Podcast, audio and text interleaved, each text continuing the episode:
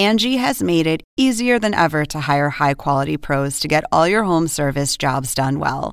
Just bring them your project online or with the Angie app, answer a few questions, and Angie will connect you with local pros who match your specific needs. Or book a service instantly at an upfront price. So join the millions of homeowners who use Angie to care for their homes and get your next home service job done well.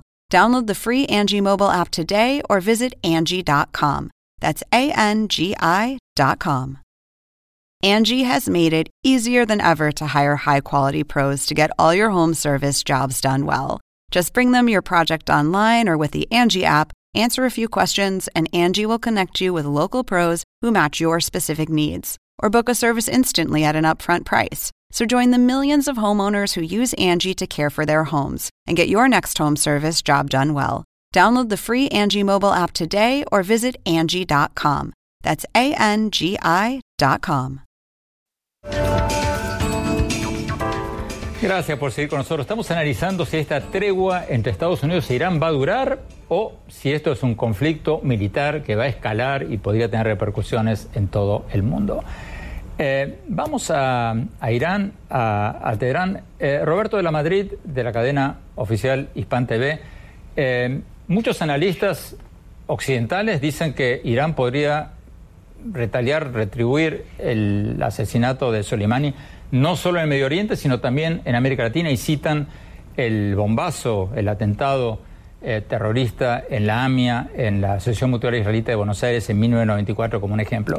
¿Tú crees que podría darse una respuesta iraní en América Latina o, no? Yo creo que no, no tengo información de ese tipo, pero también habría que precisar el ataque en Lamia, pues todavía no está aprobado, o sea, pues los eh, seguidores pro Israel pues acusan a Irán y lo acusan con certeza, pero todavía no está aprobado que haya sido Irán, entonces no podríamos poner de ejemplo cuando no está aprobado ni sentenciado que fue Irán. Eh, no creo que haya ningún ataque más de Irán militarmente. Aclaremos, aclaremos que Irán, y Roberto, aclaremos, eh, Roberto, que Irán no ha permitido eh, que se interrogue a los presuntos autores intelectuales de ese ataque terrorista en Irán. No lo han permitido. Pero, perdón, continúo. Sí, claro.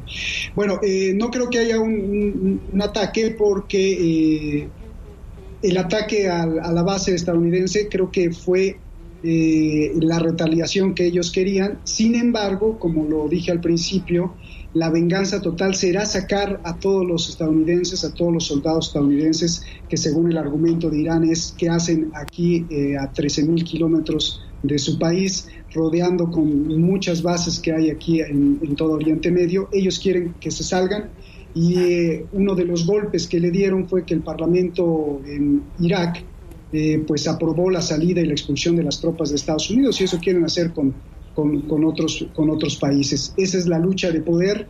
No creo que haya un ataque de Irán mm, mayor directo de las Fuerzas Armadas. Lo que sí creo es que las milicias, los grupos y los movimientos, eh, me cuesta trabajo decir que, que Hezbollah sea un grupo terrorista. Lo declaró Estados Unidos, sin embargo, el grupo terrorista de Estados Unidos tiene representación legal y política en el Parlamento de, Líbano. Entonces, eh, sí hay que eh, balancear la información. Bueno, pues también a través de ellos. Estados Unidos y los países de la Unión Europea, tengo entendido que también. Eh, doctor Fleischman, su respuesta, bueno, quedan apenas pocos minutos. Bueno, yo estoy de acuerdo con De la Madrid en, en que posiblemente si hay ataques mayormente serán dirigidos en Bagdad. Con el, con en Irak. En Irak, está, exactamente, en Irak con el objetivo de lograr la retirada de Estados Unidos de Irak. Pero eh, eh, los iraníes en este momento concurren en el riesgo de que Estados Unidos tome represalias y represalias fuertes y Estados Unidos tiene la capacidad de destruir a Irán.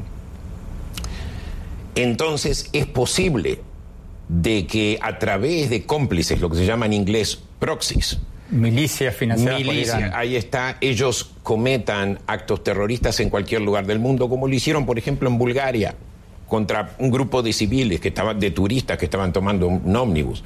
Y puede ser que lo hagan en Sudamérica. ¿Y por qué en Sudamérica? Primero porque tienen ya presencia en 12 países, como lo dijo el fiscal Nisman en un informe muy claro y muy El fiscal argentino. El fiscal argentino. Hace pocos sí, años. muerto en condiciones cuestionables, en circunstancias cuestionables. Entonces, ellos tienen presencia y tienen cómplices también en América Latina, incluyendo los carteles de la droga. Por No ejemplo, el intento de asesinato al, al embajador saudita fue, fue con, en cooperación con un miembro de los Zetas, un cartel mexicano muy peligroso. Nos están pidiendo Sí. eh, un corte, pero rápidamente, doctor Fleischman, eh, ¿cuál sería la motivación de Irán si es que tiene fuerzas convencionales muy primitivas o, o no tan desarrolladas como Israel o Estados Unidos? ¿Cuál sería la motivación del régimen iraní para seguir adelante con esta escalada bélica? causar dolor y causa, y generar más legitimidad, una sensación y acá yo me acá yo lo conecto con lo que dijo de la tu pregunta de la Madrid anterior.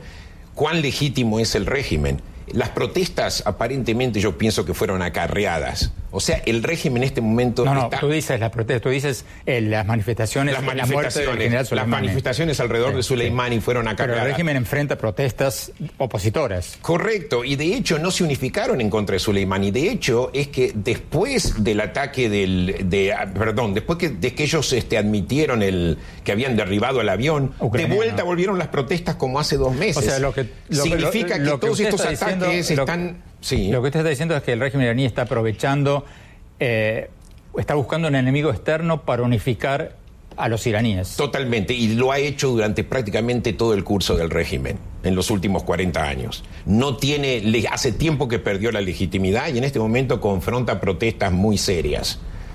Eh, o sea, es un régimen ilegítimo, por eso ellos acarrearon también ese número de gente, probablemente a punta de pistola, No a, sé. lo- a las, man- a, las, a las manifestaciones en favor de Soleimani o al funeral. Nos están, nos están diciendo que Sí. se nos acabó el tiempo. Roberto de la Madrid, desde Irán. Doctor Fleischman, aquí en nuestros estudios, muchísimas gracias. Me encanta que hayamos tenido una discusión civilizada, inteligente eh, sobre esto. Eh, es difícil hacerlo. Muchas gracias a ambos. Un placer. Vamos a un corte y ya volvemos con Julio Larraz, el artista cubanoamericano que acaba de inaugurar una exposición con temas sobre la corrupción, los militares, los dictadores, súper interesante. No se vayan, ya volvemos.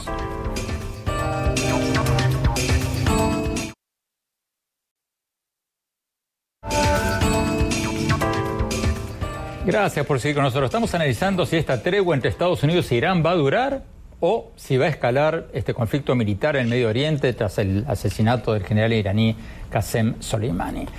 Eh, doctor Luis Fleischman, en el bloque anterior, eh, Roberto eh, de la Madrid, de la cadena Hispan TV, la cadena estatal iraní, nos decía desde Irán que en realidad Estados Unidos también es un país terrorista y que las acusaciones de que Irán es un país terrorista son injustas, su respuesta.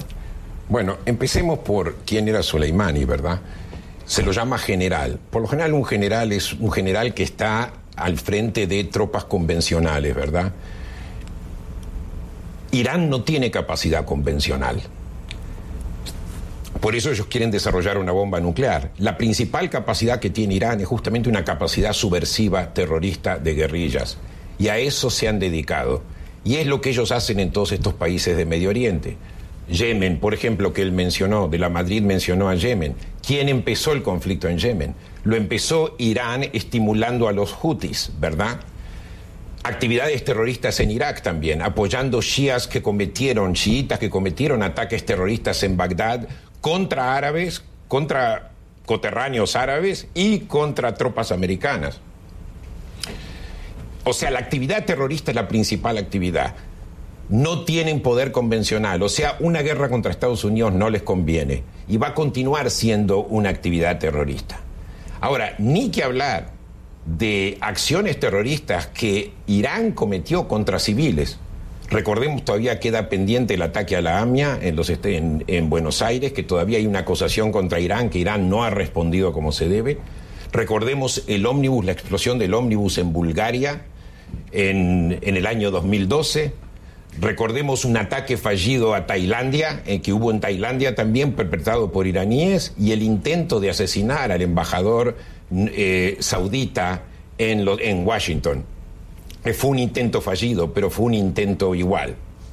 Ni que hablar también de otro complot que fue desbaratado en el año 2007, un intento de cometer un acto terrorista en el aeropuerto Kennedy, que también fue desbaratado a tiempo. O sea, no hay comparación. El terrorismo el terrorismo para Irán es el, uno de los principales, sino el principal medio de lucha, que no es el caso en Estados Unidos. Ahora, el asesinato de Soleimani. Lamentablemente hay mucha oposición al asesinato, perdón, a la muerte de Soleimani. Fue un asesinato. Sí, fue un, fue un asesinato. Pero a la vez se le exige al presidente Trump, y yo no voy a defender a Trump porque hay muchas cosas por las cuales decir que no estoy en favor de Trump. Pero en este caso, ¿por qué decir, no había, ¿por qué decir que había que esperar a un peligro inminente? Soleimani era el encargado de todas las operaciones terroristas de Irán en el exterior. Significa que es como si yo tengo una víbora venenosa en mi patio, ¿qué voy a esperar que pique a un miembro de mi familia para matarla? Entonces el asesinato está totalmente justificado desde mi punto de vista. Nos están pidiendo un corte, pero quiero ir a Roberto de la Madrid en Teherán. Eh, Roberto, eh, ¿cómo saber nosotros desde Occidente, desde Estados Unidos, desde América Latina, si estas manifestaciones eh, en el funeral de Soleimani fueron legítimas o si fueron acarreados por el régimen iraní? ¿Cómo se vivió la muerte de Soleimani según lo, que tú viste en Irán? Sí, sí, mucha gente quería mucho al general eh, porque cuando apareció Daesh o el ISIS o el Estado Islámico, pues tenía mucho miedo de que entrara Irán y entonces él a través de, estos cinturones y esta guerra de guerrillas efectivamente organizó a las fuerzas populares tanto de Siria como de Irak para que eh, no entrara a Irán el, terrorismo y por eso lo quiere mucha gente. De hecho, mucha gente que no está de acuerdo con el gobierno también asistió a los funerales.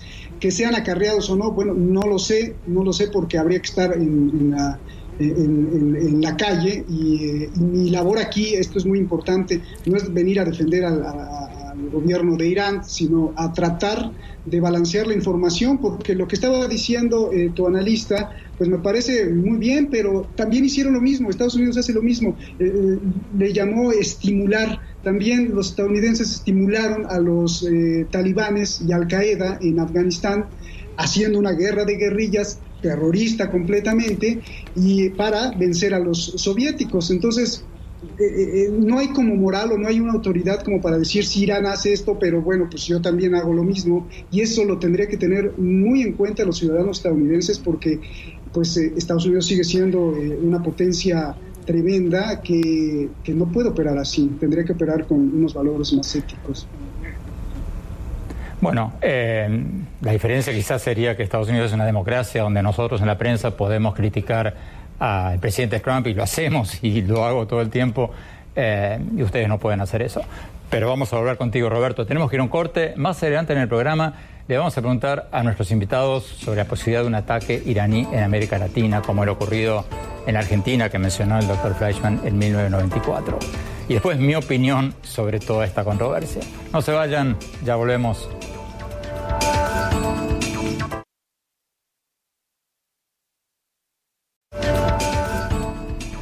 Muchas gracias por seguir con nosotros en este programa donde estamos analizando si el conflicto entre Irán y Estados Unidos ya terminó o si recién está empezando. Mi opinión, yo me temo que esto va a seguir. Por un lado está la pregunta de si el presidente Trump está usando este conflicto con Irán para desviar la atención pública del juicio político en su contra en Estados Unidos y si es una estrategia electoral de Trump para ayudarle a ser reelecto en las elecciones de noviembre. Y por otro lado, Creo que esto no termina aquí porque el asesinato del general de las Fuerzas Especiales iraníes Qasem Soleimani por parte de Estados Unidos y el posterior ataque iraní a dos bases iraquíes con tropas estadounidenses son apenas el último capítulo de una escalada de violencia que ya venía de antes, desde hace varios meses. Y también hay motivos para sospechar que quizás Irán también al régimen iraní le podría convenir una escalada bélica. La mayor amenaza para el régimen iraní no es Estados Unidos ni Israel, sino la oposición interna, que está harta de esta dictadura teocrática. Y el régimen iraní podría convenirle una escalada bélica que unifique a los iraníes en contra de un enemigo externo. Y además, una escalada bélica haría subir los precios del petróleo. Irán sería uno de los principales beneficiados de eso. ¿Qué va a pasar entonces? Bueno, no sería raro que, como nos dijeron varios nuestros invitados de hoy, Irán ataque en algún lugar del mundo y que lo haga no directamente, no dándolo cara, sino a través de las milicias que Irán financia como el grupo terrorista Hezbollah. Eso ya ha pasado muchas veces.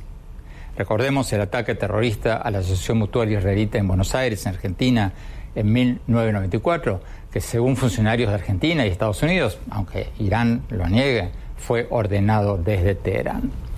Ojalá me equivoque, pero me temo que esta tregua entre Estados Unidos e Irán no va a durar mucho. Bueno, se nos acabó el tiempo. Los invito a visitar mi blog, mi blog de política, economía, tecnología e innovación en el sitio de internet andresopenheimer.com. Si se registran ahí, les vamos a mandar por email todos mis artículos del Miami Herald y nuestros más recientes programas de televisión. Les recuerdo la dirección, es andresopenheimer, y también síganme en mi Twitter, arroba Oppenheimer A, en mi página de Facebook, Andrés Oppenheimer, y ahora también en Instagram, en Andrés Oppenheimer Oficial. Muchas gracias por habernos acompañado. Hasta la semana próxima.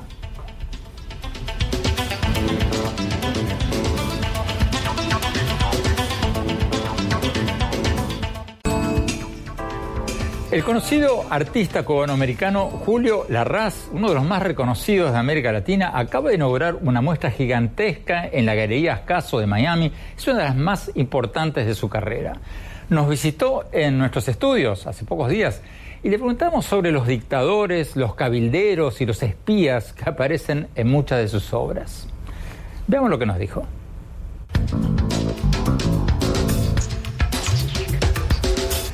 Julio Larraz Felicitaciones por esta gigantesca muestra que acabas de inaugurar en la Galería Escaso en Miami.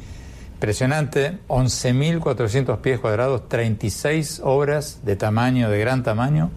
Fui a verla, me encantó. Muchos de esos cuadros cuentan una historia, pero no queda bien claro, hay como un misterio ahí, no, no, no queda bien claro qué pasó ahí. Por ejemplo, cuéntanos un poco esta obra, El Lobista. El un hombre ¿no? El cabildero. No, sí, el, el lobista. Un hombre con, una maleta, abajo una turbina. Sí, es posible que en cualquier momento eche a andar la turbina esa y, se los trague. Un cabildero menos. y se los trague. Pero, ¿Qué están haciendo? No, ni me pregunte, sabe Dios qué, qué horror. ¿Pero cómo se te ocurrió? No debe estar. Bueno, porque tú conoces de cabilderos, lo, los conocemos todos. En México le llaman la mordida, aquí le, le llaman cabilderos. Pero no sé, son imágenes también que se producen y lo mejor es captarlas inmediatamente antes de que desaparezcan. Pero ¿cómo son como sueños, son como sueños.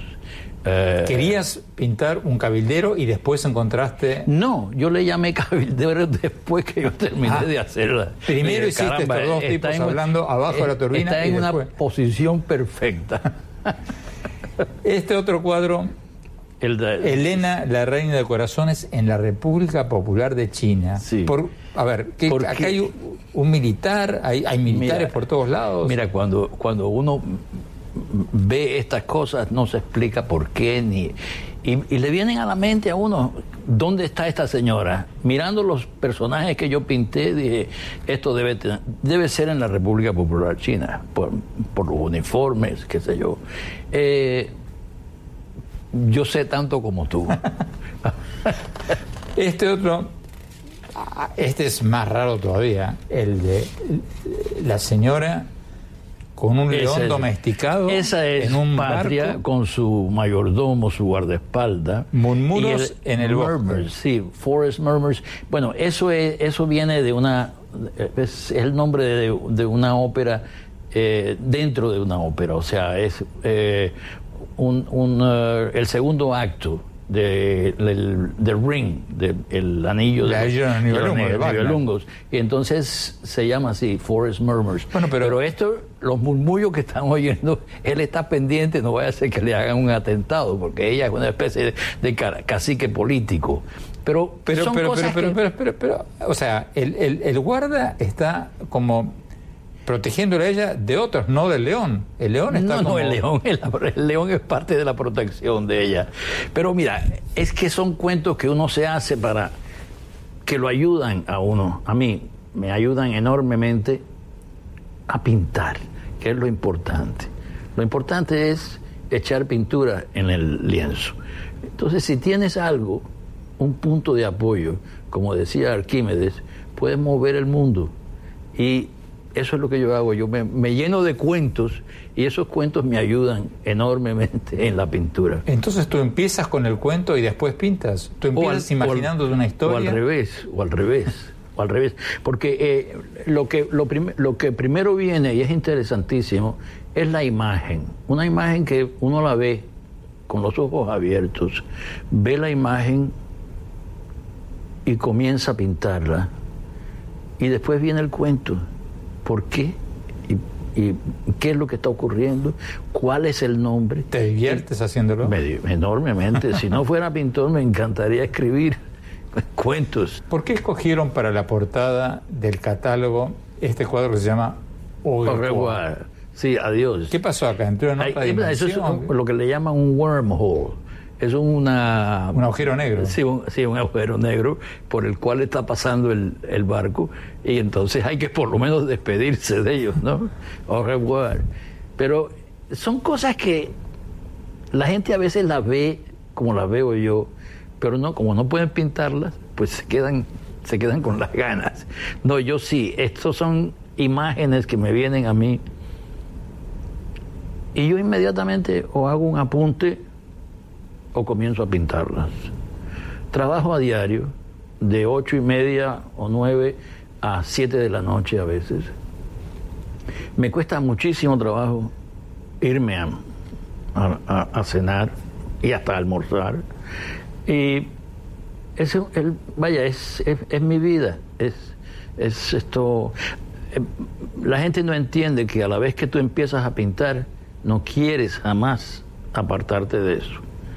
Los últimos tres años de la vida de Tennessee Williams, quien yo conocí,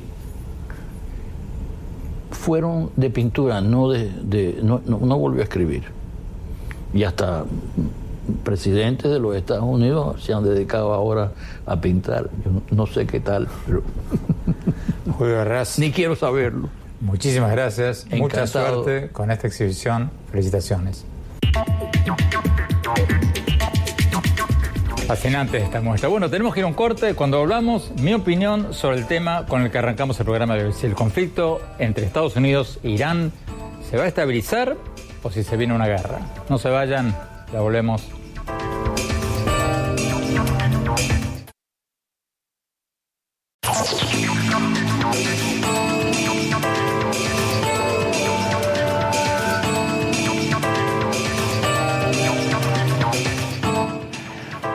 ¿Cómo les va? Soy Andrés Oppenheimer. Gracias por estar con nosotros. La pregunta del millón de dólares.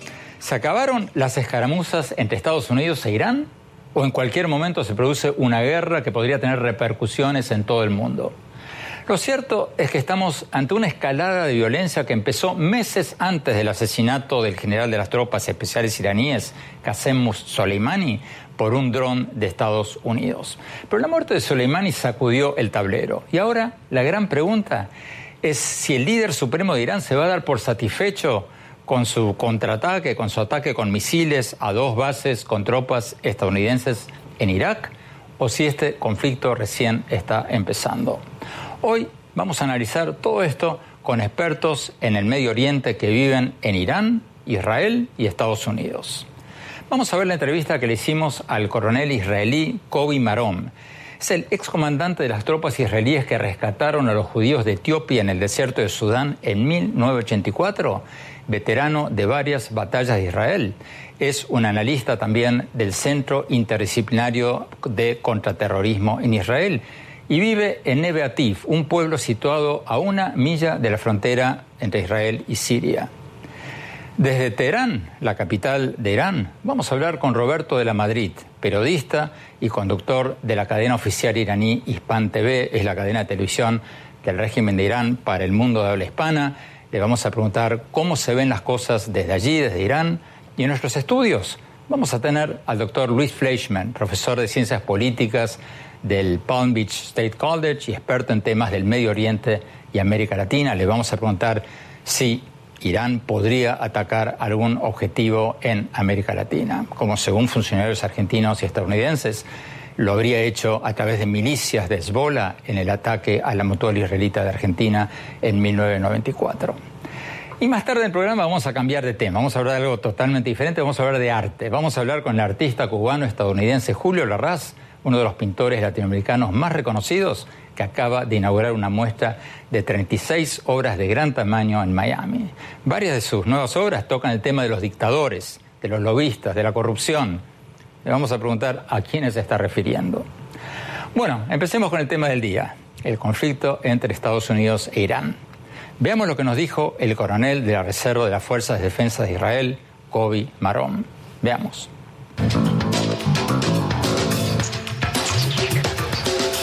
Coronel Marón, muchas gracias por estar con nosotros. Coronel, esta tregua entre Estados Unidos e Irán, ¿se va a mantener o, o es el principio de una escalada mucho mayor de lo que hemos visto en los últimos días?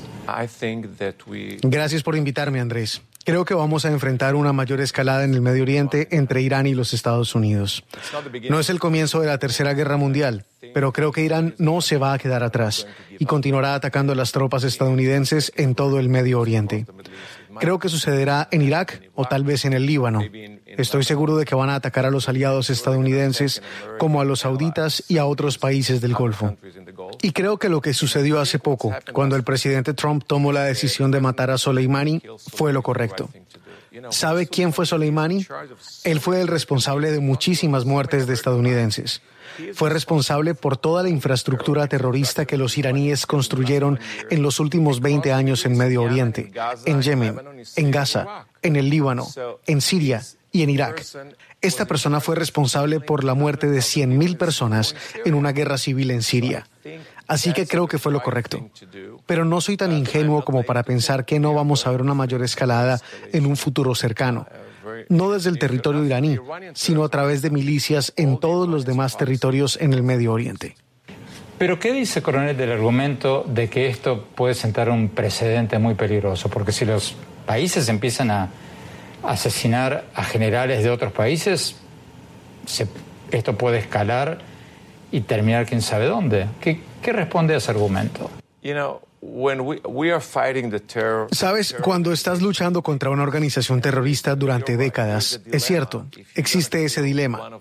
Si matamos a uno de sus líderes, tal vez el próximo que lo reemplace sea peor. Y tenemos mucha experiencia en eso en Israel. Matamos al líder de Hezbollah en 1984 y el que tomó su lugar fue Hassan Nasrallah, que es mucho más duro en contra de Israel. Pero en este caso, Soleimani era un líder terrible con una visión estratégica, con un liderazgo real y con muchas habilidades. Él era un comandante con mucha experiencia y él estaba actuando en muchos, muchos frentes diferentes al mismo tiempo. En realidad, aunque estaba bajo el control del líder supremo, comandaba y era responsable de muchas acciones terroristas. Así que creo que a corto plazo los iraníes van a calmarse y tendrán un problema real para continuar con su proyecto de lucha contra las sanciones estadounidenses y continuar luchando con su despliegue en Siria contra Israel. Vamos a Teherán, Irán, con Roberto de la Madrid, de la cadena iraní eh, Hispan TV. Eh, Roberto, muchas gracias por estar con nosotros. Roberto, ¿cómo se ven las cosas allí en Teherán?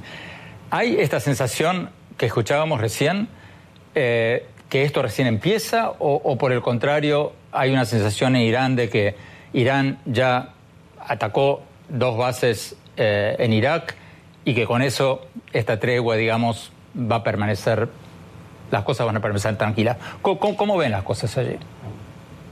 Hola Andrés, ¿qué tal? ¿Cómo estás? Qué gusto saludarte. Bueno, mira, pues no es una sensación, es una orden, la orden del líder máximo de la revolución islámica de Irán, el ayatollah Sayyid Ali Khamenei, dijo que lo que vimos en Irak, en la base al-Assad, donde se albergaban o se albergan las tropas de Estados Unidos, pues solo fue una bofetada, es decir, como una caricia, porque la venganza apenas comienza y la venganza es ver a todas las tropas de Estados Unidos fuera de la región. Esto implica todo Oriente Medio, es decir, todas sus bases en Qatar, en Bahrein, en, Irak, en donde tengan bases Estados Unidos, su, su, objetivo de venganza por haber asesinado al general Soleimani es sacar a todos los estadounidenses. Y si no se van por las buenas, entonces regresan en ataúdes, Andrés.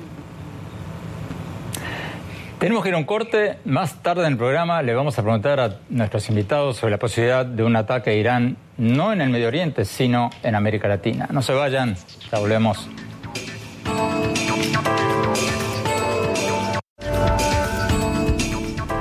Gracias por seguir con nosotros. Estamos analizando si esta tregua entre Estados Unidos e Irán va a durar o si va a escalar este conflicto, un conflicto militar en el Medio Oriente después del asesinato del general iraní Qasem Soleimani. Sigamos viendo lo que nos dijo el coronel israelí y experto en Irán, Kobi Moran.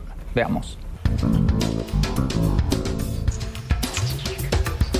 Respuesta de Irán fue un poco contradictoria porque el ministro de Relaciones Exteriores dijo que con esta acción, con los dos misiles que lanzaron a bases estadounidenses en Irak, se daba por terminado este, este conflicto inmediato, por lo menos. Y un alto general de las Fuerzas Especiales de Irán dijo que no, que esto recién empieza, que las retaliaciones de Irán después de los dos misiles recién están empezando. ¿A quién creerle? ¿Al gobierno o a las Fuerzas Especiales? Ya sabes, Andrés, así es exactamente como trabajan los iraníes. Hablan con dos discursos diferentes a la comunidad internacional. Uno, el canciller Javad Zarif dijo que esto era todo, que no estaban interesados en intensificar y continuar esta escalada. Y los comandantes de las fuerzas Quds, bajo el líder supremo, dijeron lo contrario, que continuarán su lucha contra sus más duros opositores. Eso suele pasar y no creo que vaya a cambiar. Creo que vamos a enfrentar una escalada muy dura en Irak y en todo el Medio Oriente.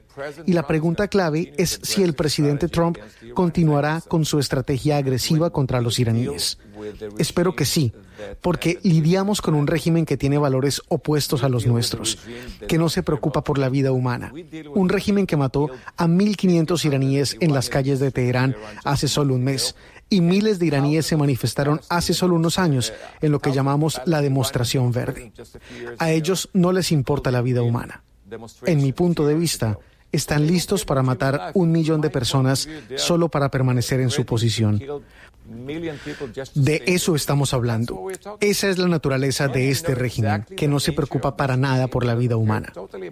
¿Por qué pensar que el asesinato de Soleimani no va a generar una reacción en todo el mundo árabe. ¿Cuánto apoyo tiene Irán en el mundo árabe? Lo que hicieron los iraníes en los últimos 20 años, y específicamente cuando firmaron el Plan de Acción Integral Conjunto en 2015, es que obtuvieron 150 mil millones de dólares que tenían congelados y cerca de 2 mil millones de dólares en efectivo. Y en lugar de mejorar la vida de las personas en Teherán y otras ciudades, invirtieron en aumentar drásticamente su infraestructura terrorista en todo el Medio Oriente. Intentaron construir un proyecto en Siria para crear una amenaza real contra Israel, con miles de misiles precisos contra el pueblo israelí. Ese es su proyecto en el extranjero. De eso es de lo que Soleimani fue responsable. Y creo que la comunidad internacional, no solo Estados Unidos, ha entendido que los iraníes son el principal factor de inestabilidad en todo el Medio Oriente.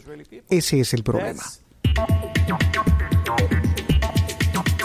Roberto de la Madrid en Teherán, Irán, conductor de la cadena Span TV. Eh, Roberto, ¿es cierto lo que acabamos de escuchar, que el gobierno iraní tiene dos cabezas, por un lado el gobierno, por otro lado el líder supremo, y el que tiene la sartén por el mango es el líder supremo que comanda las fuerzas especiales? O sea, ¿es cierto eso o no? Mira, eh, la constitución eh, de Irán establece que el líder, el líder de la revolución es el que cuida y vela por los intereses para preservar la revolución y para ello y para ello se encarga un gobierno que es el operativo. De hecho, eh, las declaraciones de Javad Zarif, del canciller, fueron al margen incluso del presidente, porque el presidente Rouhani también dijo lo mismo, que la venganza apenas empezaba. El problema que tenemos es que siempre hay una animadversión contra Irán por parte de Estados Unidos o por parte de varios sectores, sobre todo los eh, sionistas que están detrás de algunas políticas exteriores. Y lo digo porque eh, estaba escuchando a, tu entrevistado y y tenemos un grave problema en el mundo, porque Estados Unidos dice que son terroristas y ahora, bueno, ya el Parlamento de Irán ya declaró también terroristas a todos los militares de Estados Unidos, entonces ya estaría más o menos a la par. Pero habría que ver qué tanta legitimidad tiene Estados Unidos de calificarlos y qué tanta legalidad tiene, porque eh, también ellos dicen lo mismo, que apoya a Arabia Saudí, Estados Unidos, y ha matado a más de 10.000 en, en este último año en Yemen, eh, de hecho, desde Obama le, prestó asesoría militar y le rellenaba los, los aviones de combate para poder matar a todos los yemeníes, en donde se han muerto señoras, eh, yo lo he visto, eh, niños. Entonces, ¿a quién le importa la vida humana? Es una, una cuestión muy delicada porque pues también Estados Unidos está haciendo lo mismo y además se jacta de hacerlo. Desde que yo estudié cuando era niño, nos enseñaron que para juzgar a una persona, para sentenciarla, primero había una una acusación formal, después se lleva ante un tribunal, ante un juez, se le da el derecho de defenderte, se presentan pruebas y luego al final viene una sentencia y en la sentencia pues ya se aplicará la pena de muerte o la, o la cárcel de cadena perpetua o como sea de, de acuerdo al país. Se me hace un poco extremo que un presidente de una nación diga, eh, maten a ese, cuando otros presidentes no lo hicieron y que tenían la oportunidad, mátenlo porque yo digo que lo maten, ¿no? Y además se confiesa ante el público sin haber pasado por un proceso eh, para saber, para enseñarle al pueblo. Es más, el presidente Trump no ha, no ha enseñado hasta este momento la evidencia que tenía, que supuestamente era para atacar. Eh, entonces me parece todo esto eh, un cúmulo de, errores muy graves, porque si se habla de respetar la vida humana, imagínate que yo soy presidente de la República Bananera y digo, maten al general de Estados Unidos porque es un terrorista, sin pasar por un proceso... Tenemos que ir a un corte, Roberto. humano debería de tener, Andrés. Tenemos que ir a un corte, Roberto. Cuando volvamos, eh, vamos a preguntarle al doctor Fleischman si se puede equiparar lo que hace Irán con lo que hace Estados Unidos. Vamos a un corte y más tarde seguimos con esto, con lo que les prometí. No se vayan, ya volvemos.